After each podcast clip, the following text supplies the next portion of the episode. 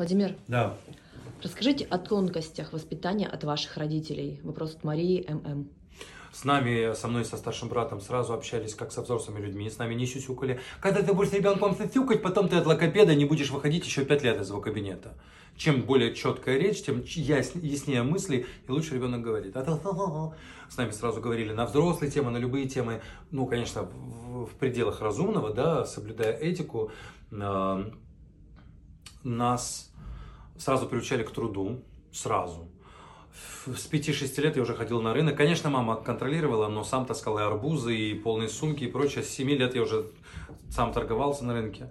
Короче, воспитывали как взрослых людей. Я им за это очень благодарен. Ну и заставляли читать, очень много читать.